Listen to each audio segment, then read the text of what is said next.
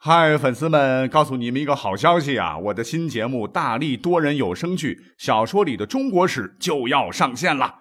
想要了解新节目或者跟我互动聊天，赶快来加入 VIP 粉丝群，入群二维码就在本期节目的声音简介中。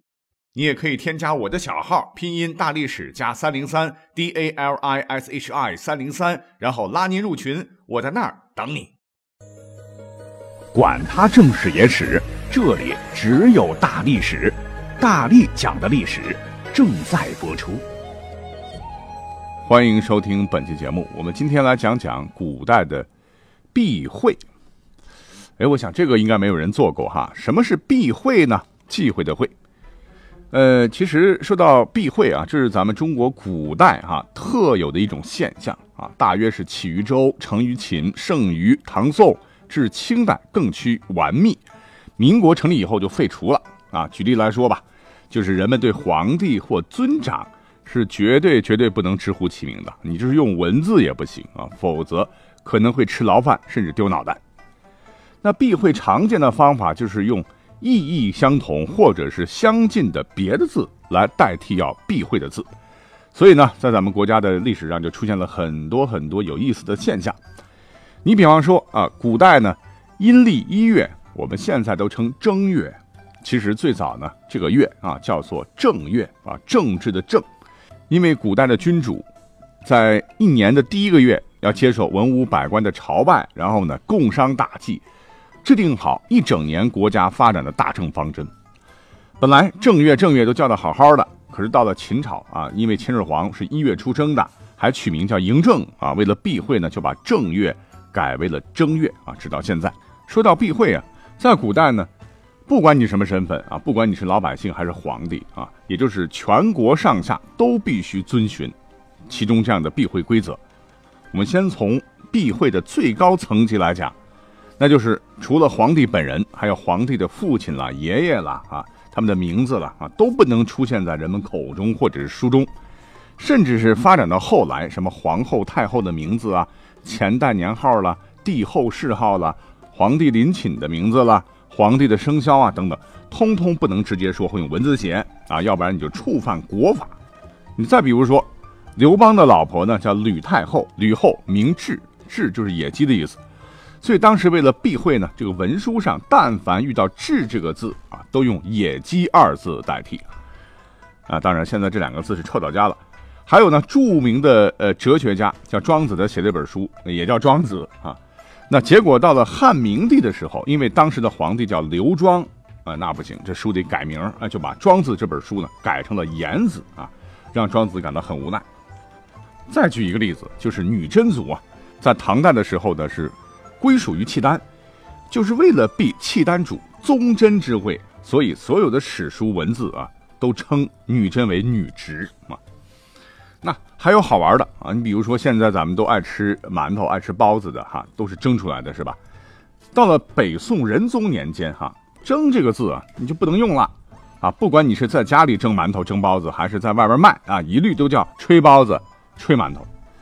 呃，炊事班的炊啊，因为宋仁宗叫赵祯啊，那个时候官话这个“真”啊“蒸”读音基本上一样的啊，所以你得避讳掉。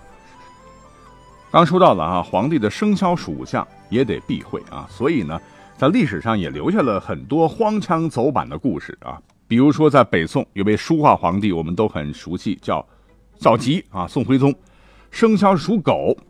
当时呢，有个无耻大臣叫赵志虚，他呢，哎，就反其道而为之，利用皇帝的忌讳啊，拍起了皇帝的马屁。有一天，他对皇帝说啊，说十二宫神。狗居虚任为陛下本命，会京师以屠狗为业者，移行禁止。于是呢，徽宗是下诏令天下通通禁止杀狗。各位可能不知道哈，在北宋那会儿呢，吃狗肉就跟吃牛肉、羊肉一样，是非常盛行的啊。一时间导致民怨沸腾啊。当时的太学生们啊，听闻徽宗下令禁杀狗，还冒着杀头的危险，组织起来到皇宫门前呢，是游行抗议啊，质问道。说神宗皇帝，也就是宋徽宗的父亲，是生于戊子年，这个戊子年就是鼠年。那你爸爸属老鼠的，猫吃老鼠，那为何全国不禁止养猫呢？哈，搞得宋徽宗非常无奈。无独有偶啊，在明朝呢，也有个皇帝啊，喜欢玩豹房当将军啊。这个皇帝叫朱厚照，年轻嘛啊，喜欢玩啊。有这么一天呢，咣，他是突发奇想，觉得吧，你说我们家姓朱哈，与猪谐音，而自个的生肖又恰好是猪啊。既然我们皇家跟猪这么有缘分，那民间怎么能随随便便的宰杀猪呢？啊，杀猪杀猪不就是杀我吗？于是，在公元一五一九年。呃，便诏令全国严禁畜猪啊，不许喂养及义卖宰杀。如有违犯，本犯并当房加小发极边缘充军啊，这个刑罚是非常重的。那此旨下发以后呢，全国上下一时间几乎是猪崽断种啊，以至于第二年清明节时，皇家呢按照历史上的这样的一个传统啊，用牛、羊、猪三牲来祭祖。坏了啊！竟然一头猪也找不到了，你说这祖宗能高兴吗？后来呢，在朝廷文武大臣及黎民百姓的强力反对下，朱厚照是不得已啊，才把这道令人啼笑皆非的诏令废除了。还有更扯的啊！我们都知道，清末有一个老太后叫慈禧啊，别看不是皇上，的胜似皇上啊，那权力大的没边了。在避讳这方面呢，她也是无人能及呀！啊，话说这个慈禧太后。她是生于一八三五年，属羊啊，所以呢，她一生都特别忌听“羊”字啊，全国上下谁也不许提，就连御膳房做菜用的羊肉啊，也全部改成福肉或者是瘦肉啊，长寿的寿。哎，我就想，有本事你别吃牛羊肉啊！而且这个慈禧一生酷爱听戏啊，如痴如醉啊，但是看戏时啊，也特别忌讳听到“羊”字啊，连带有“羊”字的剧名，比如说《牧羊图》。苏武牧羊等戏都绝对绝对不能在宫里演出。在同治年间呢，就发生了这么一个事儿啊。当时有个梆子名伶叫侯俊山，被招进宫啊，来演这个《玉堂春》这出戏。这戏演得好啊，这慈禧听的是眉飞色舞啊，不时点头称赞，然后还要吩咐李莲英啊，事后要重赏他们。不料，这唱词当中有一句啊，是让慈禧龙颜大怒啊，那就是。我好比羊入虎口，有去无还。慈禧一听是怒容满面，立即停演啊，还好好的犒赏了这些演职人员啊，那就不是什么金银珠宝了，而是一顿棒打呀。要不是当时太监李莲英啊再三解释说情啊，我估计这个侯俊山是小命不保。从那以后呢，宫里再演《玉堂春》的时候，这个苏三那句唱词就改成了“我好比入网的鱼儿，有去无还”。这慈禧也是个奇怪的人啊，她不仅忌“羊”这个字，还特别忌讳“羊”的反义词啊。你比方说，当年北京颐和园西侧啊有个村庄叫六郎庄，这有一天呢，慈禧就登到了这个颐和园的万寿山观景啊，顺手就指着员外问：“哎，那叫什么村子嘞？”旁人就答到了：“哈，是六郎庄，就是儿郎的郎。”他一听，马上变脸：“好啊！”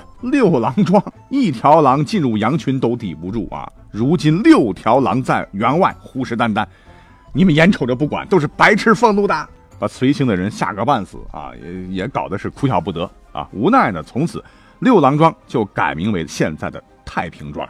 也就是说，封建统治者啊有明文规定的忌讳的内容啊，但是这些统治者啊，他也有很多不喜欢的东西啊，也就变成了一种莫名其妙的一种忌讳了。我们再来说一位啊，中国唯一的女皇帝啊，武则天，那比慈禧还要牛逼。她一生当中特别忌猫，哎，你说奇怪不哈？我就比较喜欢猫哈，小猫多可爱呀，喵喵喵的。武则天不喜欢猫啊，她是有原因的，因为她曾经呢将太子的妾啊是囚禁下狱啊，这个妾叫萧良娣，对她的这个残暴行为是恨之入骨啊，就发毒誓说，愿阿武就是武则天为老鼠。吾为猫耳，生生扼其喉，我要把它咬死啊！这句话马上就传到了武则天的耳朵里。当然，这个萧良娣也不会有什么好果子吃啊。所以呢，武则天从此开始恨猫啊，忌猫，把养猫呢看作不祥之兆啊，并下令宫里一律不准养猫。还有比较搞笑的啊，就得说到朱元璋了啊。前有马屁精啊，利用避讳来拍宋徽宗马屁成功的这种典型案例。在朱元璋的时候呢，也有马屁精想如法炮制。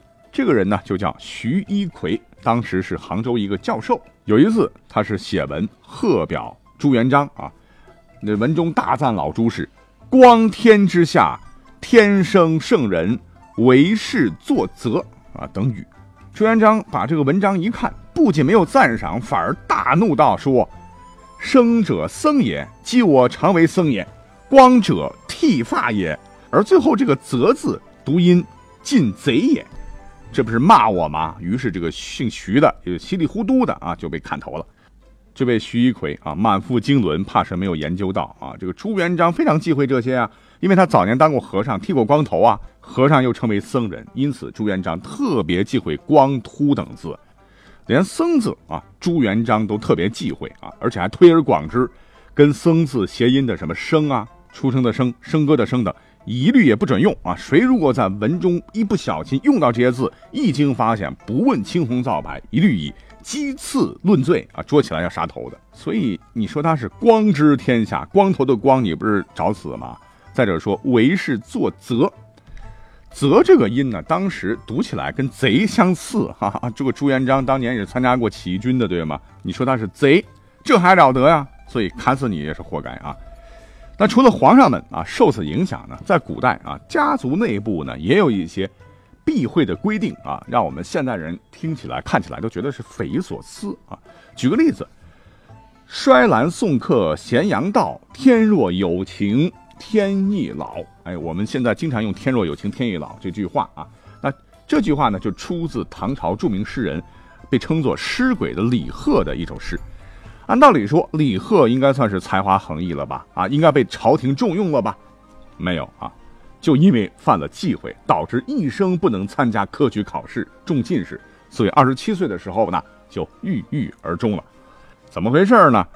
都得怨他爷爷，因为他爷爷没有给他爸的名字起好啊。他爸呢叫李进素啊，这个晋晋级的晋和进士的进呢音同，所以犯了家讳啊。如果说李贺考进士，进和进音节相同，就是犯了父亲的名讳，所以他当时没有办法。去参加进士考试啊！纵然李贺是个惊天伟地之才，也无用武之处啊，所以终身不得志啊。后来呢，连大文学家韩愈都看不下去了哈，是气愤之余写了一篇《会辩》，就质问道说：父亲叫进素哈，这儿子就不能考进士？那如果父亲叫仁，仁义的仁，那儿子岂不是不能做人了吗？当然，他说的是很有道理了。可是，在当时啊啊。他的这个言论受到了全社会的强烈抨击啊！那还有一些臭官僚啊，也是拿这种避讳来欺负老百姓了啊！比如说在宋朝有个州官叫田登，自讳其名啊，所以在他的管辖范围之内，他不允许老百姓说灯写灯啊，都要把灯叫做火才行。那有一年元宵节到了，不是都有灯会嘛？这个官府就张贴布告啊，让老百姓说，本州岛。伊利啊，放火三日，于是就有老百姓挖苦的说：“只许州官放火，不许百姓点灯。”这是个狗屁世道啊！啊，哎，这句俗语呢，我们常用的俗语也是由此而来。说了这么多，哎，我们简单总结一下，就一句话啊，哎，看来还是生活在现代好啊！啊，想说什么说什么，是吧？所以我们要珍惜现在美好的生活哦。感谢收听本期节目，我们下期再会。